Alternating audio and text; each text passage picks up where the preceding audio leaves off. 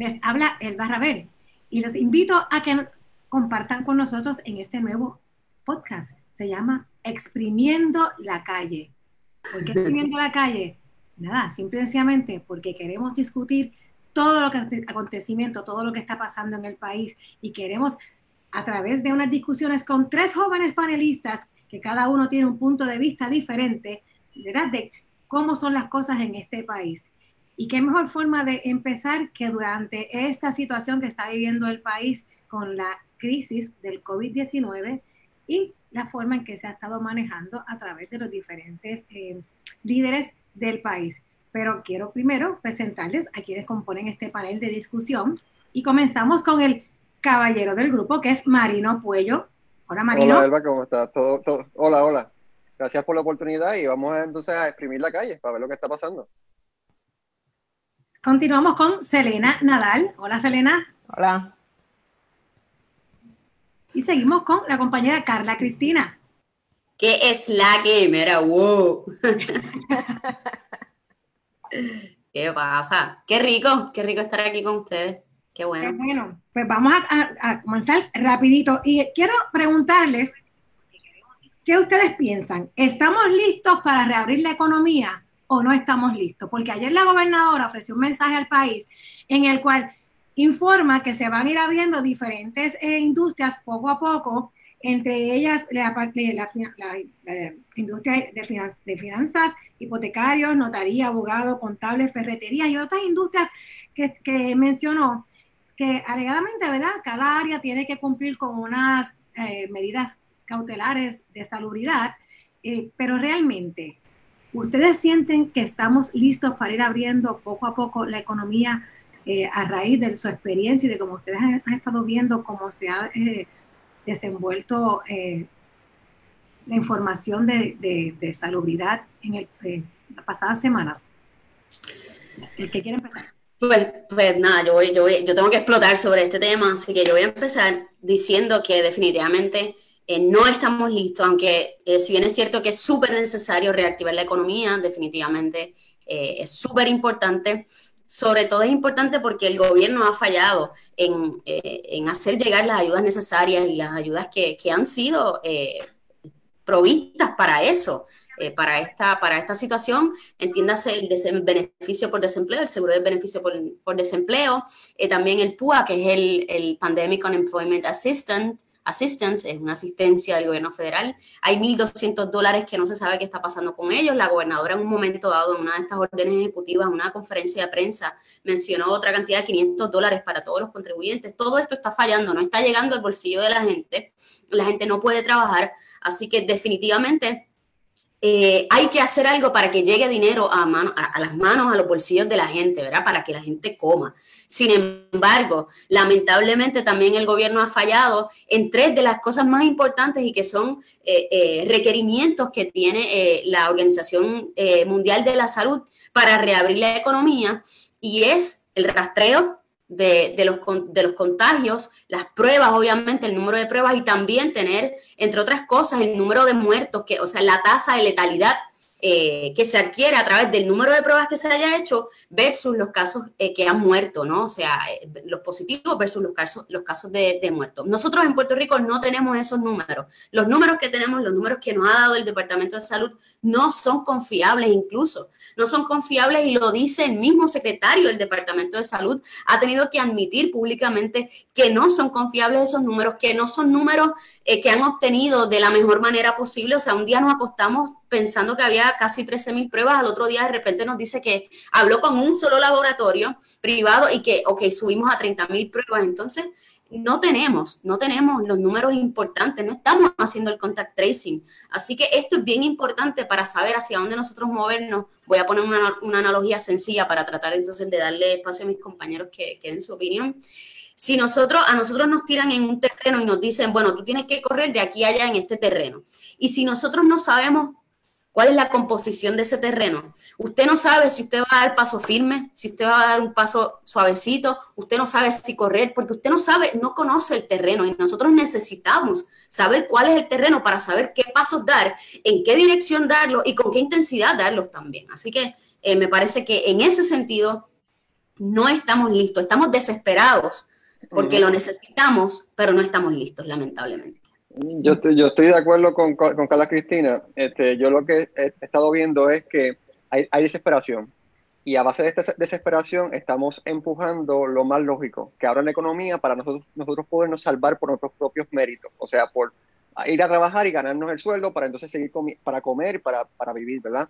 Y eso es peligroso, porque realmente el perito tiene que ser exigirles a, a, nuestro gobierno a, ¿verdad? Que, que, nos supla nuestros derechos, porque esto no es un regalo. las ayudas financieras no son un regalo, son, vienen parte de, de, nuestras ayudas, ¿verdad? Las ayudas vienen de parte de, los, impuestos que pagamos. Entonces, el gobierno nos, tiene que servirnos a nosotros y nos está fallando. Y, y es, algo que no solamente está pasando aquí en Puerto Rico, sino está pasando también en los Estados Unidos y en otros países donde los gobiernos no estaban preparados para esto y lo que ha llevado a la gente es a, ok, si ustedes no pueden bregar con esto, nosotros vamos a bregar por nuestros propios méritos y el riesgo me lo voy a tomar.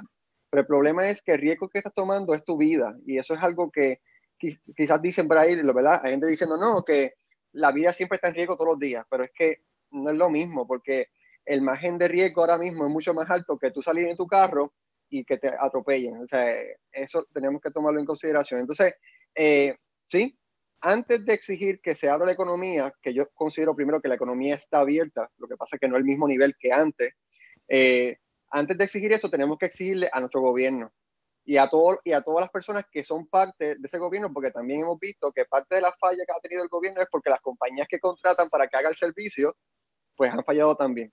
So que eh, tenemos que redirigir la, nuestro reclamo, no abrir la economía, sino a que nos, no, suplan nuestras necesidades, como abrir este, los comedores, como que, eh, que nos den el, dinero que, que, fue asignado por el gobierno federal y consecutivamente un montón de cosas que el gobierno puede estar haciendo antes que abrir la economía, porque no estamos, como tú bien dices, no estamos listos para, para, para abrir la economía y los países que han estado listos, y por, por ejemplo Corea del Sur, que, que, cumplió con los, con los parámetros de la, de la World Organization, ¿verdad? De la World Health Organization, como quiera los casos volvieron a aumentar. So, el, hay que tener, ¿verdad? Hay que estar bien pendiente a esto y hay que realmente enfocar la, nuestra, nuestro reclamo hacia el gobierno a, que nos, ¿verdad? nos supla nuestros derechos y nuestras necesidades. Yo no podría estar más de acuerdo con mis compañeros, o sea, estamos literalmente a ciega. El gobierno no ha hecho un trabajo eficiente en el contact tracing, en hacer pruebas suficientes, no sabemos, o sea, realmente no sabemos nada y tomando en cuenta el nivel de casos asintomáticos que puede haber en toda la gente que puede estar saliendo sin ningún tipo de síntomas, eh, esparciendo el virus por todas partes, me parece sumamente irresponsable. Y me parece que realmente no sé si me estoy yendo aquí a los conspiracy theories, ¿verdad? Pueden, pueden algunos decir eso, pero a mí me parece como un esfuerzo concertado de que mientras más tiempo esperen sin darnos las ayudas, mientras más tiempo pase sin que lleguen ni los 500 dólares ni los 1200, el desempleo no contesta, el pan no contesta, obviamente la gente se desespera. A mí me parece más como un intento de apretarnos dejar que apriete el hambre para que sea la misma gente la que pida que reabran la economía. Pero realmente, ¿qué va a pasar cuando abran el sector eh, o la industria a la que tú pertenezcas? Si tú no te quieres presentar al trabajo porque no te quieres contagiar, no quieres coger el riesgo de contagiarte a ti, de contagiar a tu familia, lo van a poner como una renuncia voluntaria. Entonces no tienes derecho a desempleo, no tienes derecho a recibir nada a mí me parece sumamente irresponsable eh, la decisión que tomó la gobernadora el día de hoy. Yo quiero, quiero añadir algo respecto a este tema porque eh, hemos escuchado que el secretario del Departamento de Salud, Lorenzo González, él se sostiene, eh, no sé en qué número se basa para decirlo, porque no tenemos números, pero él se sostiene en que el pico de contagio, del índice de contagio, va a ser del 4 al 8 de mayo. Ajá, el mismo día que se va a abrir la economía, el mismo día que vamos a abrir eh, las compuertas para que la gente verá, salga y, obviamente sabemos que la gente no va a salir sin sus mascarillas, la gente se va a proteger. Ese no es el punto, es que, es que no estamos cumpliendo con lo, que, con lo que se requiere, los 14 días que se requiere de haber, de haber bajado los contagios. Aquí no sabemos, eso no ha pasado. Entonces, por un lado, el, el gobierno nos dice que el pico de la, de la, del contagio va a ser del 4 al 8 de mayo y el mismo gobierno nos dice así que vamos a abrir el 4 de mayo. a mí me parece, uno no quisiera pensar que es que el gobierno tiene una agenda detrás de todo esto, una agenda para, para dañar al país o para, es verdad, que la gente sufra, pero es que es muy difícil creer lo contrario, es muy difícil porque las decisiones que se toman pareciera que son en precario en, en, en contra de nosotros. Yo quería añadir a eso un elemento que también me pareció bien curioso del mensaje de ayer, es que además de lo que menciona Carla, eh, que ellos dijeron como que si los casos vuelven a aumentar, vamos a volver a cerrar. O sea, que ya ellos están planteando el escenario donde los casos pueden aumentar. Entonces, si tú ves ese, ese escenario como posible, ¿y qué tan posible puede ser? Porque eso no lo dijiste, pero eh, para, para nosotros, ¿verdad? Puede ser muy posible para que entonces te corres el riesgo de abrir la economía en esos sectores, porque tampoco es que la economía la van a abrir completa, ¿verdad? Y, van a tomar uno, uno, uno, unas medidas para, ¿verdad? para evitar el, contagio, pero como quiera, ya ellos tienen vislumbrado el escenario donde vuelve a, vuelve a aumentar los casos y, y, eso a mí me preocupa. Bueno, bueno pero eso es, pero eso, eso es entendible. Esto, eso es entendible toda vez que ni siquiera, o sea, que lo mencionen, que lo digan. Bueno, pero está bien, no, a mí me parece, a mí me, fíjate, no, a mí me parece que es bueno que el gobierno sea honesto en ese sentido, o sea, es bueno que tú digas, mira, y si esto sube, tenemos que regresar a, las medidas estrictas que tenemos hasta ahora. Yo creo que eso es prudente de parte del gobierno. El problema con eso es, Marino, que es que no, ni siquiera hemos bajado, ni siquiera, ni siquiera estamos en, un, yo no sé cómo se llama eso, ¿verdad? En, asuntos de estadística, pero no estamos en una planicie o, no, estamos, eh, no sé, planeando, eh, o sea, no es como que llevamos 12 días, 13 días, 14 días con los números que no suben, o sea, para tú poder decir, y si aumentan los casos, pues entonces regresamos a, es que van a aumentar porque nunca se han estabilizado. No hemos visto que hayan bajado tampoco. O sea, es lógico que van a aumentar los casos, sobre todo si me estás diciendo que va a abrir en el pico del contagio. O sea. No, y si países que sí han tomado las medidas, que sí han tenido una respuesta adecuada e informada, cuando reabren su economía han tenido una segunda vuelta, una segunda ola donde aumentan los casos, que les hace pensar que en Puerto Rico no va a pasar cuando estamos nuevamente, estamos a ciegas. No, y, exacto, y yo quería tampoco nos, o sea, nosotros lamentablemente, sencillamente no estamos, no estamos listos porque el asunto de las pruebas, no estamos listos porque no hay rastreo, no estamos listos porque, porque no hemos visto ni siquiera una disminución en absolutamente nada. Así que yo... no tenemos los datos, no tenemos las pruebas y no tenemos el tracking, que son las tres cosas esenciales. Que la Organización Mundial no, eh, pidiendo. Y la Organización Mundial también exige 14 días donde no haya un aumento. Entonces, eso, obviamente, eso no ha pasado aquí. Eso no, ha pasado. lo vamos a saber si no se tienen los números. O sea, este, el gobierno claramente desde el día uno lo que ha estado eh, haciendo es improvisar. O sea, que, que los altos, los, los altos intereses están ya moviendo para que. O sea que eh, podemos concluir, ¿verdad?, sobre que, todos ustedes están de acuerdo en que Puerto Rico no está listo para abrir, ¿verdad?, reabrir nuevamente eh, el mercado eh, económico, el mercado, las industrias, las oficinas. Le pregunto, no estamos listos, no se ha cumplido con los tres parámetros que se utilizan o que la Organización Mundial de la Salud establece, ¿verdad?, como, como indicadores para que un, un país vuelva a retomar, en cierto sentido, la normalidad porque sabemos que ya la normalidad como la conocíamos antes, ya no, ya no es esa normalidad, es una nueva normalidad.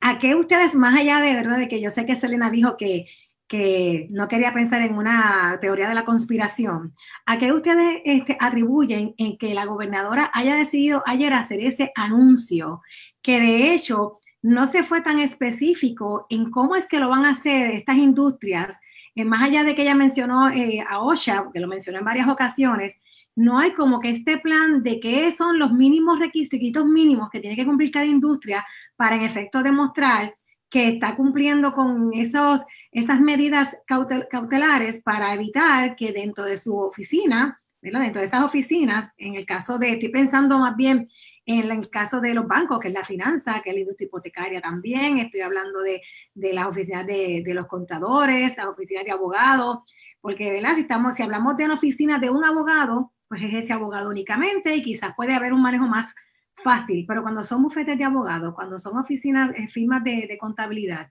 que hay un sinnúmero de, de empleados, ¿cómo se, en efecto se va a supervisar o se va a tener esa garantía de que cada una de esas industrias está cumpliendo con algún tipo de, regulación o de medida para evitar que, que se, se nos está colando una voz en el, en el, en el live y un compañero, vamos a tener que avisarle que tiene que ponerse Pero quería preguntarle a ustedes, ¿cómo, ¿qué piensan ustedes sobre al respecto? Yo considero que realmente hay unos altos intereses, ¿verdad? Que, que en el pasado han financiado campañas que están empujando, ¿verdad? Para que eh, vuelva a abrir la economía.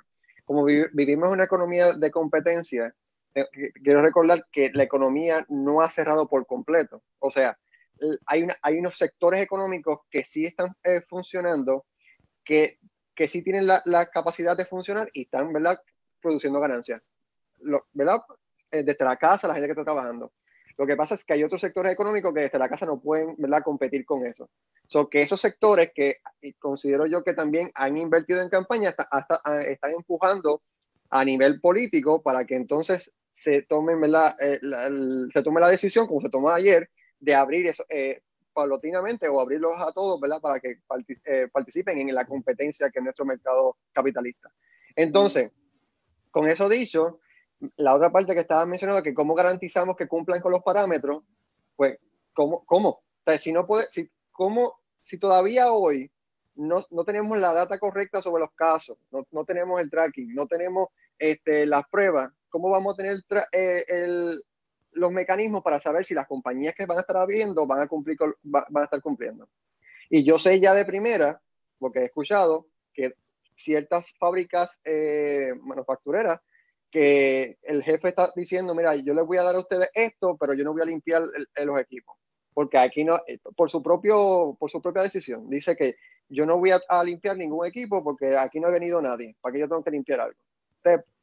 No es porque él sea experto en, en, en, salud, sino porque él determina, ¿verdad? Como el dueño de la compañía, que no tiene que invertir en eso, sino que va a invertir en esto y esto, eh, es, eso presenta un problema bien grande porque eh, aunque es cierto que el gobierno está distanciado en asuntos ¿verdad? De, de, regular algunos alguna elementos de la industria privada, esto en específico es una situación de salud pública. ¿verdad? No es si tú vas a poner una puerta roja o la vas a poner amarilla, no es si tú vas a, vender, este, no sé, sorbetos de plástico, o, de, o sea, estamos hablando de salud pública específicamente en una pandemia, así que el gobierno debería tener las herramientas para exigir, no, no, no pedir, exigir que estos negocios privados abran con X, y eso para eso está, ¿verdad? La gente de salud y de higiene y de prevención, que son los que saben, una, unas guías básicas que sea una exigencia. Tú tienes que hacer este tipo de limpieza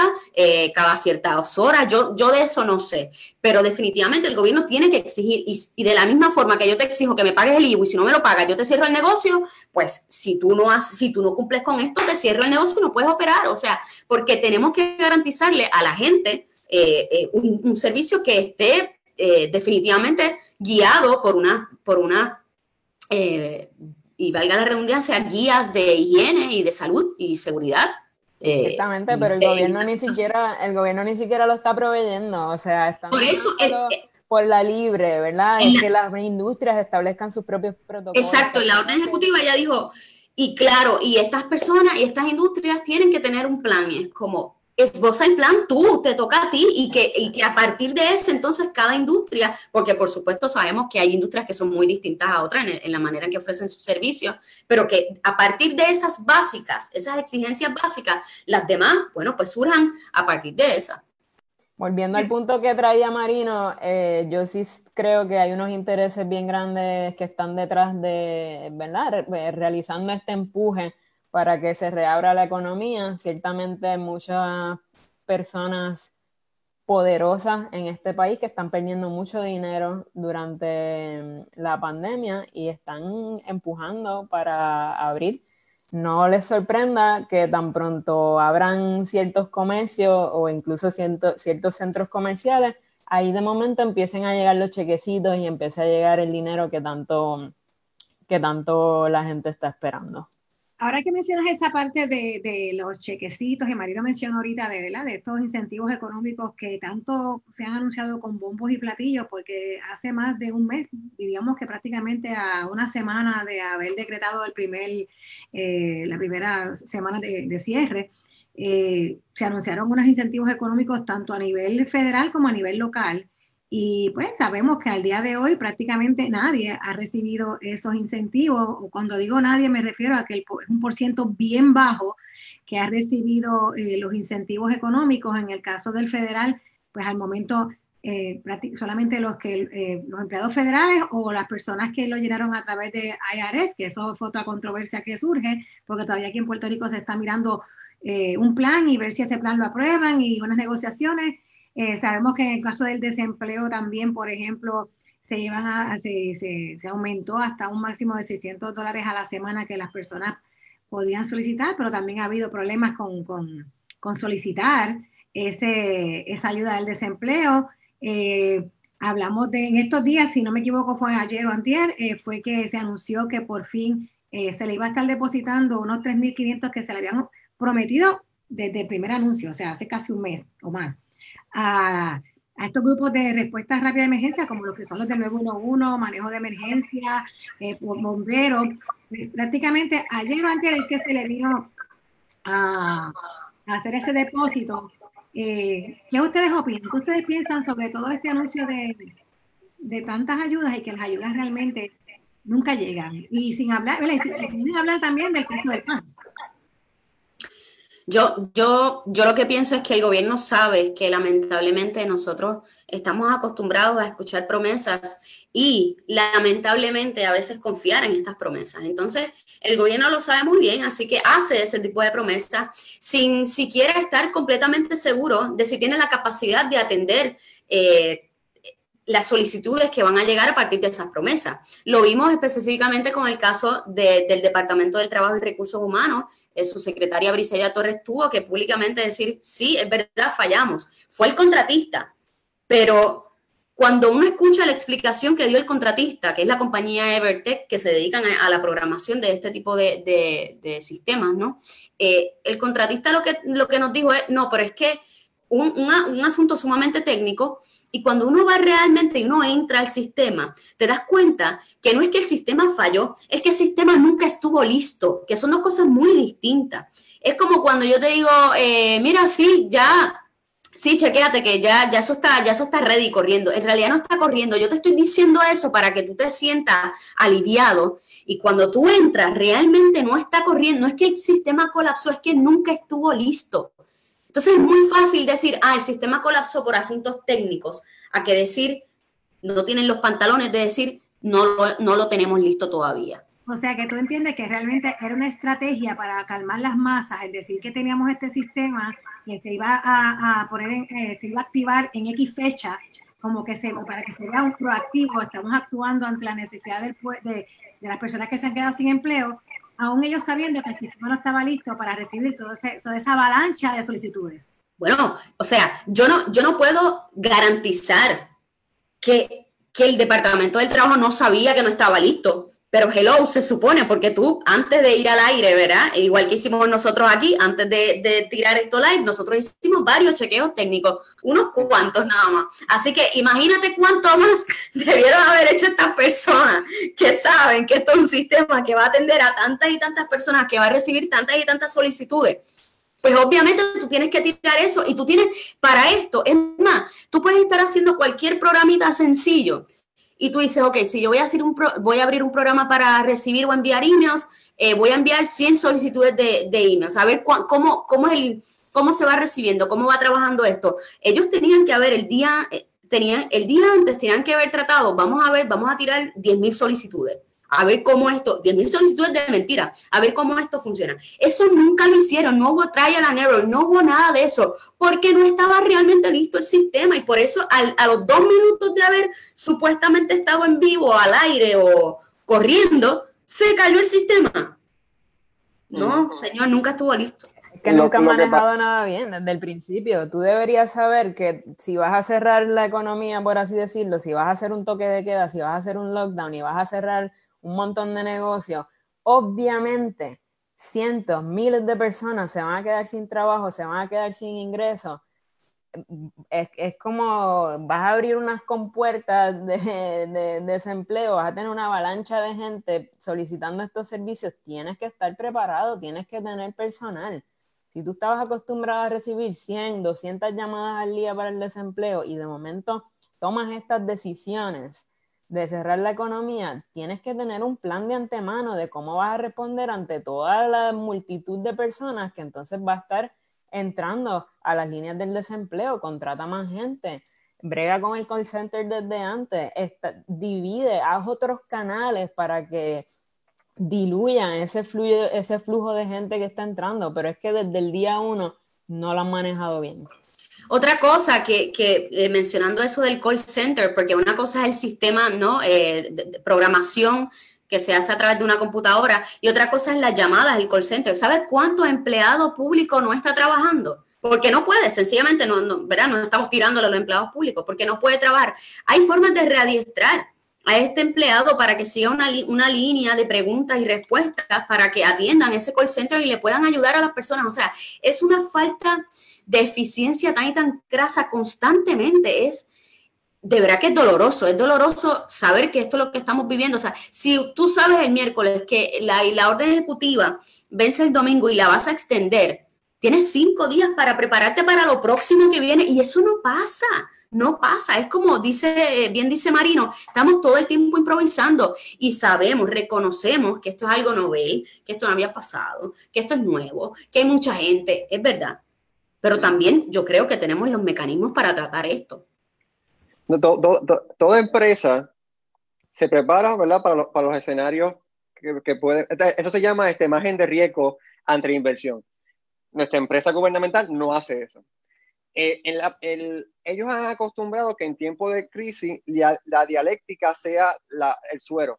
O sea, sea como que yo voy a hablar y seguir hablando y mientras la gente me vea hablando, pues van a estar tranquilos. Y eso tiende a funcionar, pero ya después de cuarenta y pico de días la gente viendo, sin, sin eh, viéndote hablar sin, sin, sin, respuesta, o sea, sin, sin ver los hechos que estás diciendo que van a, a, a, ocurrir, pues se desesperan.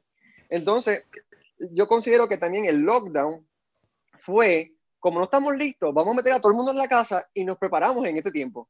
Y ni siquiera han hecho eso. O sea, en el tiempo que nos tienen encerrado para prepararse para bregar con el problema, porque yo creo que eso fue lo que hicieron. Mira, llegó este problema, llegó una pandemia que no podemos controlar porque no estamos listos. Pues vamos a tener a la gente en su casa, así nos quitamos el problema de la gente en la calle y bregamos con lo otro. Pero lo, bregar con lo otro no ha sido, no, ha pasado, ¿sabes? Entonces tú dices, ¿y qué están haciendo? La pregunta, ¿qué están haciendo? Y todo es dialéctica, diciendo lo que la gente quiere escuchar. Exactamente. porque al final del camino hay un lockdown, pero sale a la calle para que tú veas, porque ni siquiera eso pueden ejecutarlo. Porque por la palabra dijeron, hay un lockdown. La gente, la gente que se, que se deja, ¿verdad? O, ¿verdad? Vamos a ponerlo de una manera que, que sigue la ley y el orden, sigue la palabra de, los políticos y dice, mira, me voy a quedar en mi casa, que es lo que deberían hacer, porque primeramente en este caso, a diferencia de otros casos, si salimos, pues claramente hay un peligro inminente, pero mira la calle, poner, poner, en, poner en efecto la palabra, ni, eso, ni en eso funciona. Entonces después nos quieren arrestar y nos quieren criticar y nos quieren demandar y nos quieren echar toda la mala cuando la gente entonces se indigna y sale a la calle a manifestarse, utiliza la calle para manifestarse. algo, ahora. Algo que quiero, este, ¿verdad? Porque estamos hablando, según lo que ustedes han dicho, eh, prácticamente no se ha hecho nada bien. ¿Hay algo que ustedes puedan enseñar que sí se ha hecho bien? Algo que ustedes puedan identificar como que sí se ha hecho bien, por aquello de que no digan que todo, todo es crítica, hay algo que, no, aunque sea esa única cosa, ¿se puede señalar? ¿Alguno de ustedes tiene algo que puede entender que se hizo bien o realmente todo se ha manejado mal? Estoy recibiendo comentarios también a través de, de, de algunas plataformas de redes sociales, muchas personas hablan de que obviamente que fue apresurado, también otros hablan de que como la economía es una economía basada en consumo, pues necesitan que empezar a, a generar este consumo para ver si se mueve la economía, porque no es otra forma. Y pues la improvisación, la improvisación y, y otra, otra, otra, otra persona, de hecho, Marilu Otero, amiga nuestra, que está ahí. Hay un beso, Marilu. Un beso. También, a Luciano, compañero, estoy mencionando así por encima, pero ella dice que, que obviamente que en el gobierno Y muchas empresas privadas que no han aprovechado el tiempo para cambiar todos los protocolos y nuevas medidas en los lugares de trabajo, que es más o menos lo que tú estabas diciendo, Marino, y, y la que mete de aprovechar este tiempo para prepararse, pues, pues no, no lo hicieron así. Eh, entonces, la pregunta es, algo, alguno, me gustaría que algo, cada uno de ustedes me, me señalara si encuentran que se hizo algo bien. Sí, porque es fácil, Carla, es fácil, es fácil criticar. Yo lo sé, pero si yo me dedico a fiscalizar y fiscalizar no es criticar, fiscalizar es precisamente ver a ponderar qué es lo que está haciendo el gobierno, vis, lo que, lo que tiene que hacer y, y lo que eh, en interés del pueblo, ¿no? Pues yo creo que el lockdown. Sí, yo, eso mismo iba a decir yo. El lockdown. Lo el lockdown lo impuso el gobierno, pero lo practicamos nosotros. o sea, eh, así que vamos a darle ese voto, el lockdown. Algo, algo más eh, Marino y Carla, ah, Estela, están de acuerdo en que ese fue algo, bueno que se le puede señalar, ¿verdad? De las gestiones que han hecho los líderes del país, que lideran las personas que lideran este país. Selena, ¿algo adicional a, declarar el cierre eh, que tú entiendas que hicieron bien? No, realmente no. Yo entiendo que todo estaba mal, excepto que sí, encuentro que fue muy oportuno hacer el lockdown en el momento que se hizo. Eh, yo lo vi desde el principio como una decisión muy acertada. Sin embargo, no planificaron bien cómo hacerlo, no planificaron en la, ¿verdad? Lo, que eso detonaría y, lo que vendría después. Entonces, pues fue, fue muy manejado, muy mal manejado desde el principio. Pero sí concuerdo con mis compañeros que la decisión de imponer el toque de queda en el momento que se hizo, en mi opinión, de seguro ha salvado muchas vidas. Otra cosa que yo creo que, que el gobierno ha fallado eh, no tan solo en el aspecto de salud, es que desde ese día uno que, se, que se, se, anunció, eso fue un domingo que se anunció el lockdown, que de hecho lo anunció de hoy para hoy. Eso fue domingo, anunció que empezaba, el, o sea, así como así, empieza a las 5 de la tarde hoy y todo el mundo como, wow, espérate. Eh, es, mire, usted sabe que desde siempre las carreteras en este país no son las mejores, pero desde María para acá, todo ha sido peor. Y el gobierno no ha sido, hay un estudio que preparó un doctor de la Escuela de Salud Pública del recinto de ciencias médicas de la UPR, Heriberto Marín, si no me equivoco es su nombre. Y en ese estudio de índice de riesgo por sectores de la economía o por actividades comerciales, él presenta que la construcción es la que menos riesgo de infección y propagación por consiguiente presenta. ¿Por qué entonces en estos 45 días el gobierno no ha utilizado el tiempo que ha tenido a su haber para embrear las carreteras de este país que dan, o sea, dan eh, ganas de llorar. No tan solo ganas de llorar porque uno las ve feas, sino porque cada vez que tú coges un hoyo te toca a ti. Porque no la burocracia del gobierno es tan pésima que un hoyo de la carretera lo tienes que pagar tú en tu carro, tus piezas, hojalatería, tu goma. Entonces llevamos 45 días y las carreteras están igual. Hubo tiempo, hay tiempo suficiente. No sea, eh, el lockdown fue oportuno. Sin embargo, lo que se ha hecho a partir de, esa, de, de, cuán oportuno fue eso, es cero, es nulo, es nulo. y Carla, no solamente ha habido tiempo, hay dinero, hay dinero, hay un montón de dinero, hay un montón de fondos que están ahí en el banco generando intereses al gobierno sin utilizar, sin ponerlos donde pueden realmente hacer una diferencia. Eh, a mí me parece que están tratando de alargar las cosas y de soltar esos chavitos más cerca de noviembre para quedar bien ante las elecciones. Yo considero que quizá podemos añadir otra cosa buena. La, el concepto del tax force me pareció bien, conseguir a las personas más preparadas para trabajar con el, no, pero las, decisiones que tomaron luego de eso, no. Pero, pero realmente tenemos las personas más preparadas en ese task force o tenemos los amiguis. Lo que pasa es que se, hicieron las llamadas a las personas más preparadas, pero esas personas no, ¿Más preparadas en qué tipo de medicina, Marino? O sea, tú tienes que saber de salud pública. Es verdad que yo necesito a un ginecólogo allí, es verdad. ¿Por qué? Porque yo necesito que me diga cómo nosotros vamos a tratar a las mujeres embarazadas, cuando vayan a parir, cuando tengan su cita. Yo estoy segura que debe haber un ginecólogo, pero no tiene que ser el pana del, coordinador o el subcoordinador. O sea, el, coordinador es un eh, proctólogo. O sea, está bien, qué chévere. Eres, eres el mejor proctólogo probablemente de Puerto Rico y del Caribe. ¿Y qué sabes tú de seguridad pública? Y eso es lo que nosotros necesitamos, alguien que sepa de, de salud pública. Epidemiología. Y epidemiología, exacto. Tuvimos una señora que no era epidemióloga. O sea, el, concepto, el concepto del tax es lo que estoy hablando, no, la gente, sino el concepto. Exacto. vamos, a darle, el, medio punto a lo que Marino trae, a lo que se refiere. Bendito, porque para que algo, sí. Es que, que aunque los, eh, los que integran ese task force, pues no son los, quizás los idóneos, no porque no sean profesionales, no porque no tengan la preparación, sino porque en el contexto en que estamos hablando, quizás había otras personas que pudieron dar eh, otra, o pudieron aportar un poco más eh, por su conocimiento y expertise en, en tratar este tipo de, situación. Eh, pero sí estamos hablando de que el haber buscado este, ¿verdad? Buscar un grupo de asesores sobre temas salubristas, por decirlo de esa forma, es lo que Marino está dándole como al medio punto.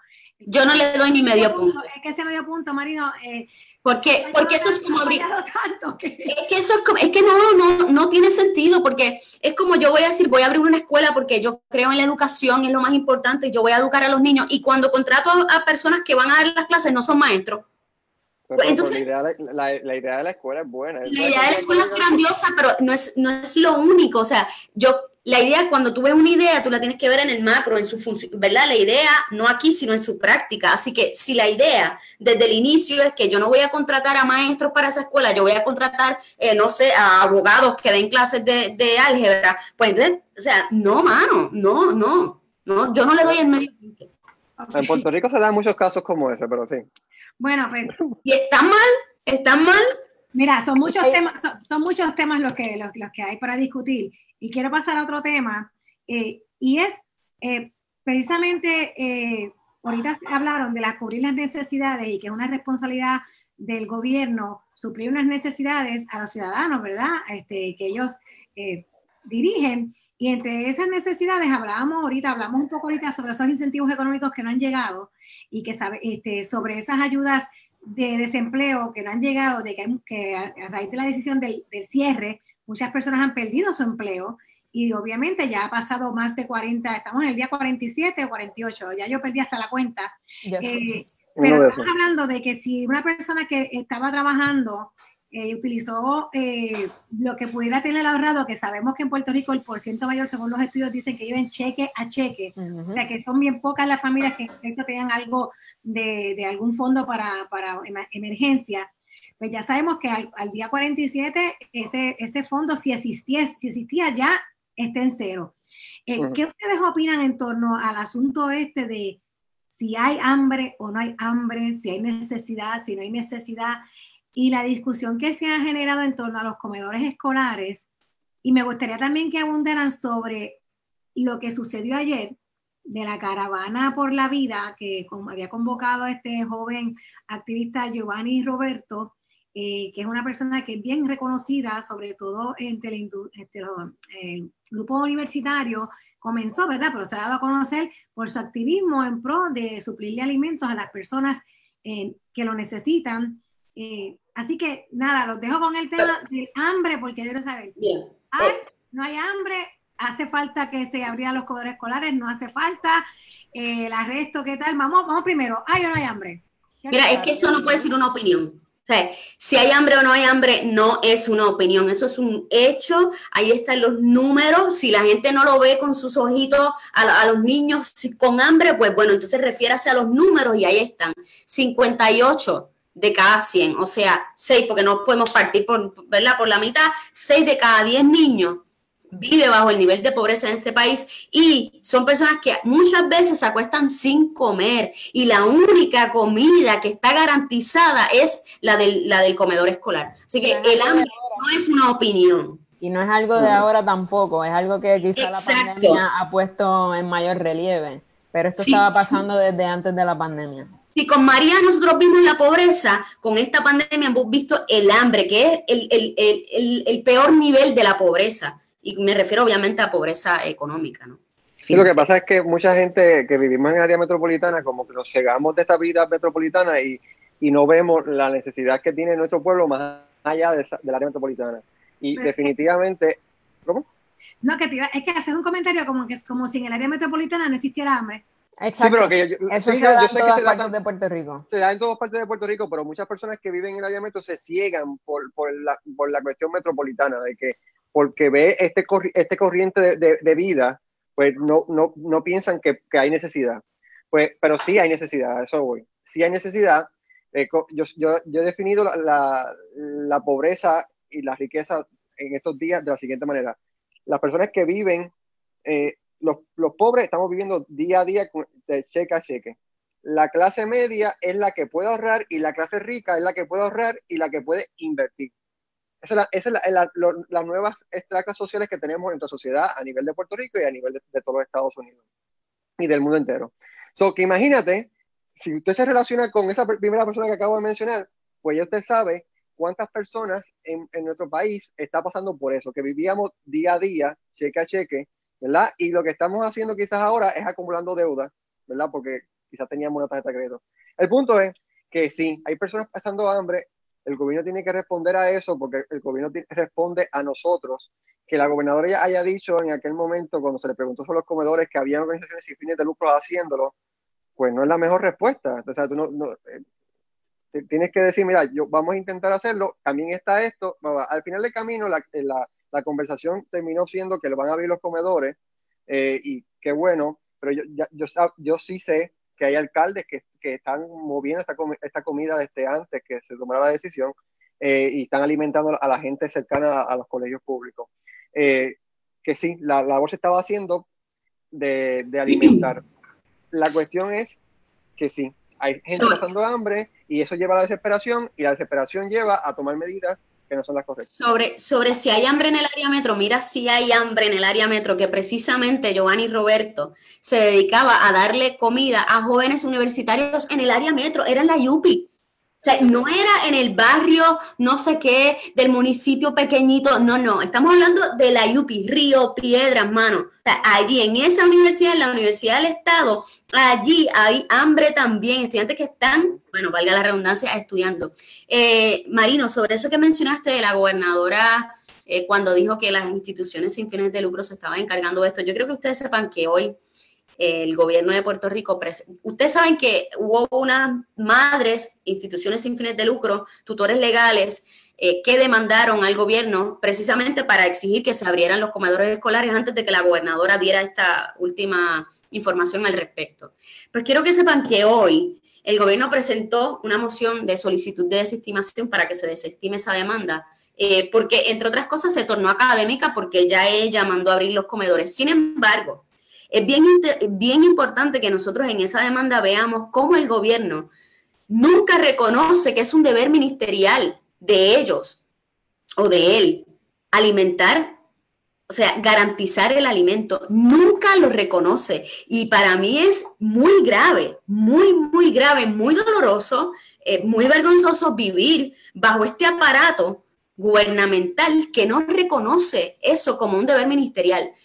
Más allá de que, porque ellos plantean que los demandantes no proveyeron algún estatuto legal eh, que, que, diera esa orden, ¿no? que, que, que contenga ese, esa orden ministerial al gobierno. Sin embargo, a mí me parece que llegar a, ese, a esa, para mí eso es una bajeza, eh, decir que no que no tienen, no reconocer que tienen ese deber ministerial. Me parece que se hubiese crecido el gobierno al decir, ¿sabe qué? Sí, es nuestro deber y precisamente por eso abrimos los comedores y precisamente, o sea, pero nunca reconocer eso para mí ha sido eh, una de las, de las otras cachetadas que me ha dado este gobierno para darme cuenta que ah, yo no estoy exagerando cuando yo digo que nos dejan morir.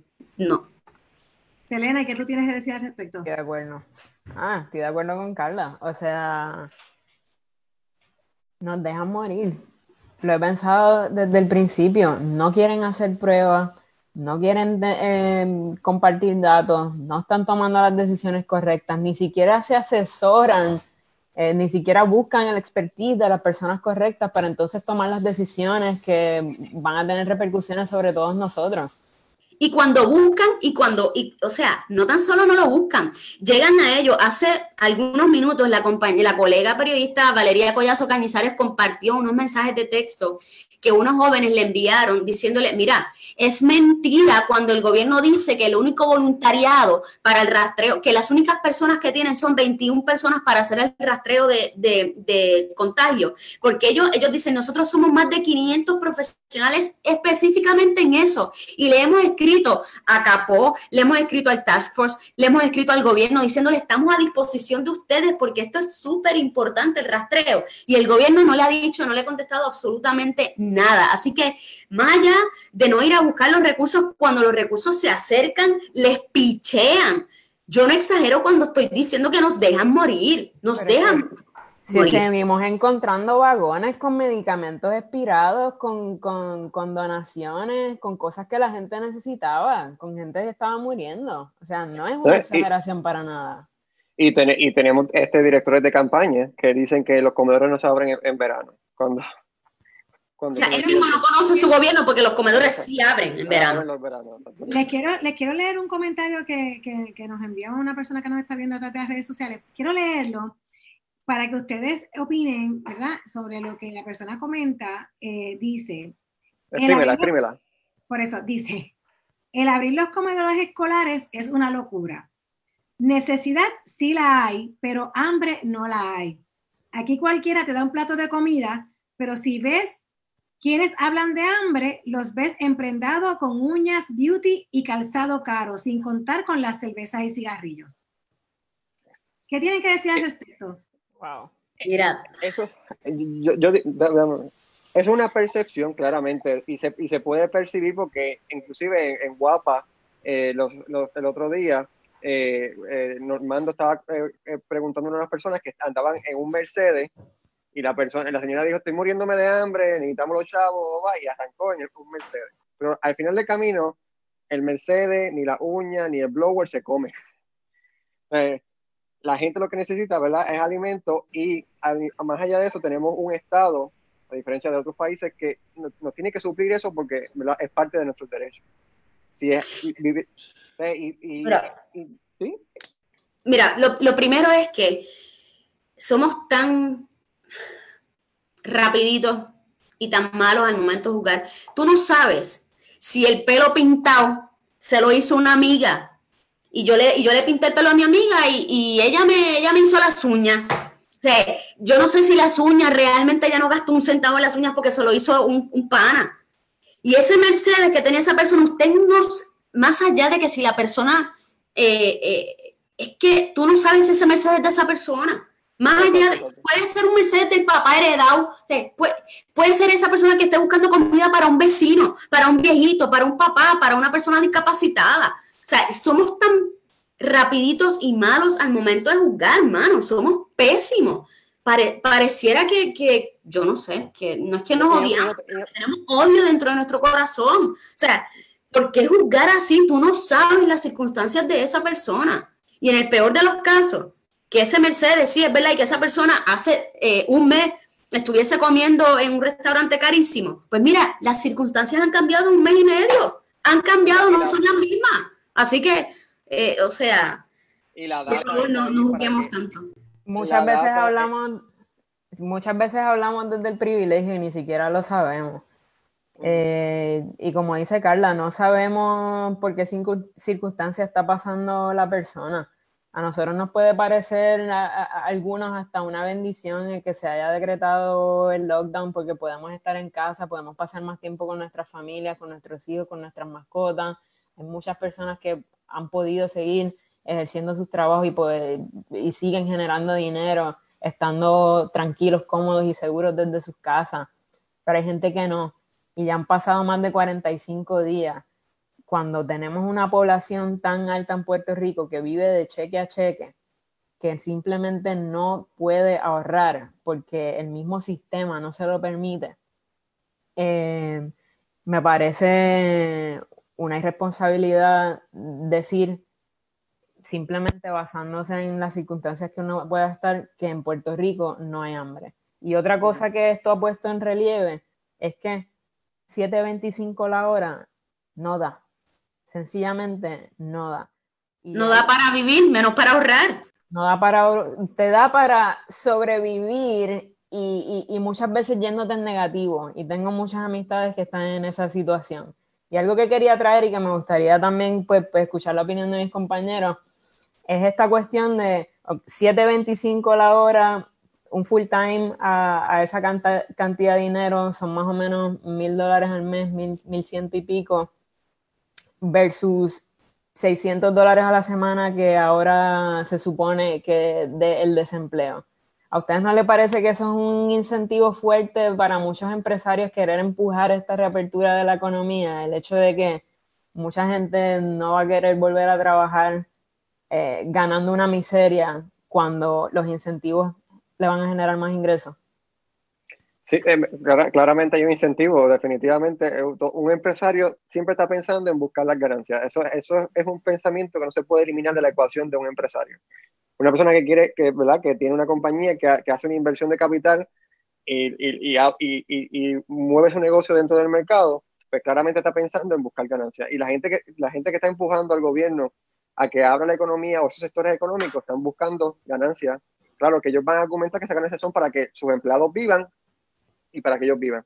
También quería mencionar que la, la cuestión de, de, del juicio que la gente hace, que estaba mencionando Carla, eh, es problemático cuando no se ve la data. Tú puedes ver las cosas, o sea, nuestros ojos pueden ver, pero realmente cuando se hace un estudio exhaustivo del, panorama, más allá de lo que nuestros, nuestros ojos pueden ver, nos dan la realidad. Y la realidad está en datos. Y los datos dan a que la hay, puertorriqueños que están pasando hambre. Y, los pocos datos que tenemos. Los pocos datos que tenemos. Puerto Rico ha sido históricamente malo en, en llevar estadísticas. Sí, pero si vas al instituto, el instituto te lo va a decir.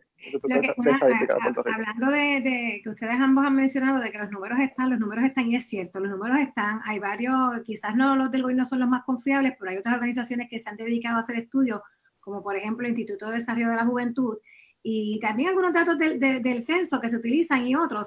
Eh, sin embargo, eh, la masa, por hablar así, la masa, el pueblo, la masa, no necesariamente está tan empapado de esos datos y el mensaje que se ha llevado por años, y, lo traigo este, en el contexto del, del, del, mensaje que escribió la persona que nos está eh, viendo, eh, por, por, años se ha repetido un mismo mensaje del mantenido, del vago, que el puertorriqueño es mantenido, el puertorriqueño es vago.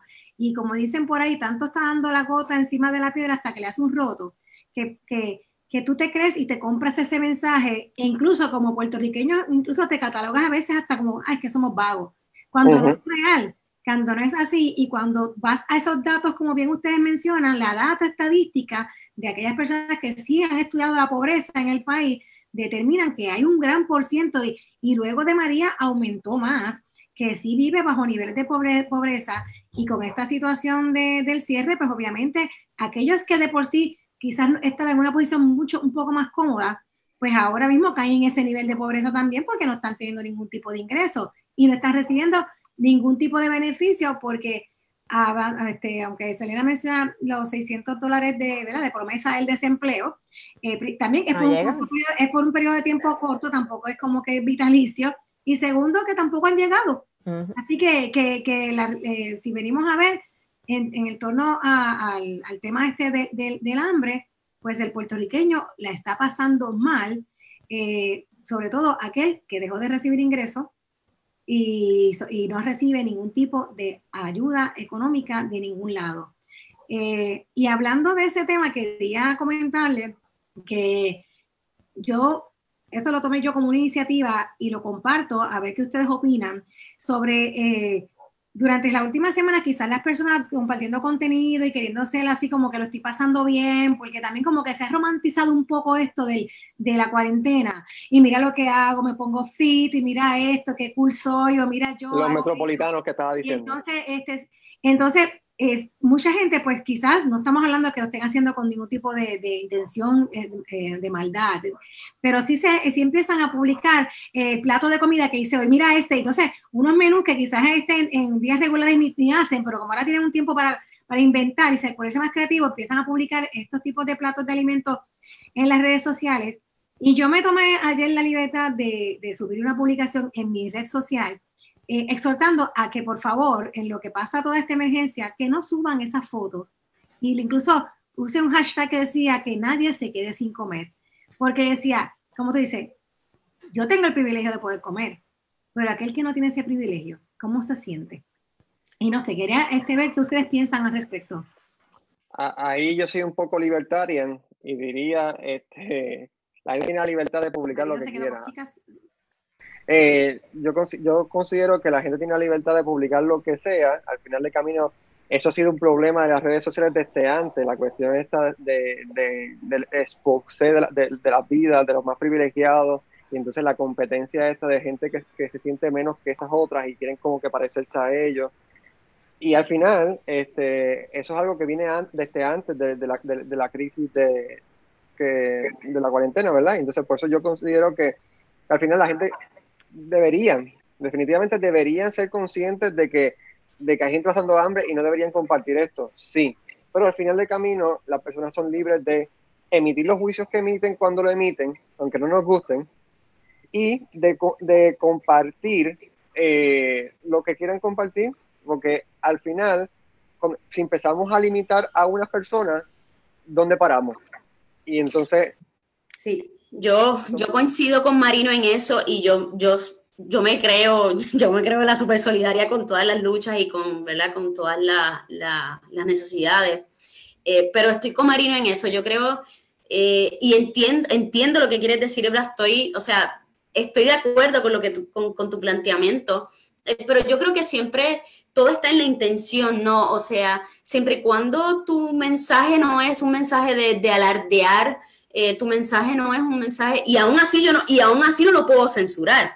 O, o, la, deberían, pero no podemos Exacto, yo, o sea, sí, uno puede hacer un llamado, ¿no? A, que haya prudencia, a que haya solidaridad, a que haya empatía y que cada cual la practique de la manera que sea, ¿no? Porque igual esta persona que pone un plato súper brutal, eh, estuvo todo el día dando comida a otras personas. Así que, eh, pues, entiendo lo que quieres decir, pero yo soy tan eh, con las libertades, ¿verdad? Las respeto tanto. Que, que hacer un llamado a que no se suba esa foto, pues yo no me atrevo a hacerlo. Yo prefiero hacer un llamado a la empatía. Y como cada cual la quiera practicar, pues, pues eso está, ¿verdad? Entre, en, cada cual. Entiendo lo que quieres decir, pero a mí se me hace muy difícil eh, llamar a la censura, se me hace muy difícil. Yo he visto muchas fotos de gente con el hashtag quédate en tu casa y, de fondo unas piscinas brutales, un paisaje espectacular cuando no todo el mundo tiene el privilegio de vivir en un lugar tan bonito, no todo el mundo tiene el privilegio de tener una terraza. Pero vas a esconder tus circunstancias también, o sea, esa, es tu circunstancia. Por eso, por eso digo... Viva, eh, viva el capitalismo.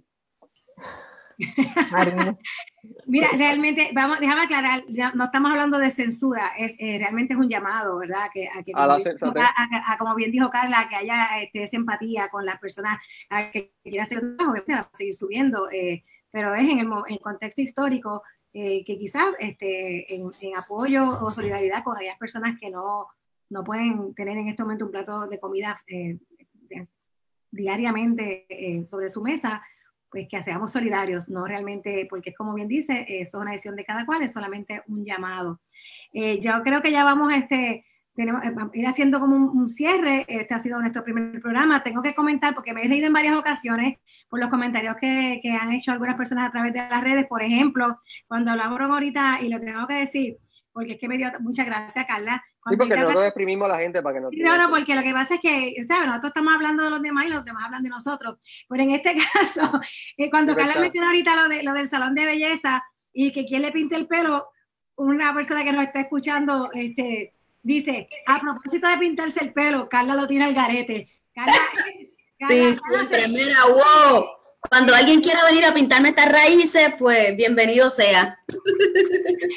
Están buscando. Sí, pero sí es verdad, tengo el pelo al garete, pero a mí me gusta así, así que. Libertad, libertad para todo el mundo. Otra cosa, pero realmente este, le quiero dar las gracias a todas aquellas personas que nos han estado sintonizando en nuestro primer episodio. Esto es un proyecto que se ha estado trabajando, llevábamos que queríamos haberlo, pues, lanzarlo antes, pero las circunstancias nos llevaron a, a, que fuese hoy y las cosas son cuando tienen que ser.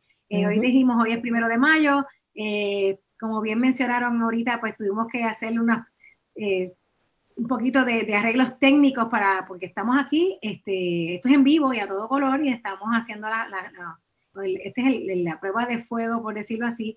Vamos a seguir, eh, nuestra intención es seguir eh, hablando de los diferentes temas y las preocupaciones que todos tenemos como ciudadanos y laicos y que vivimos en esta misma, esta misma isla tan hermosa.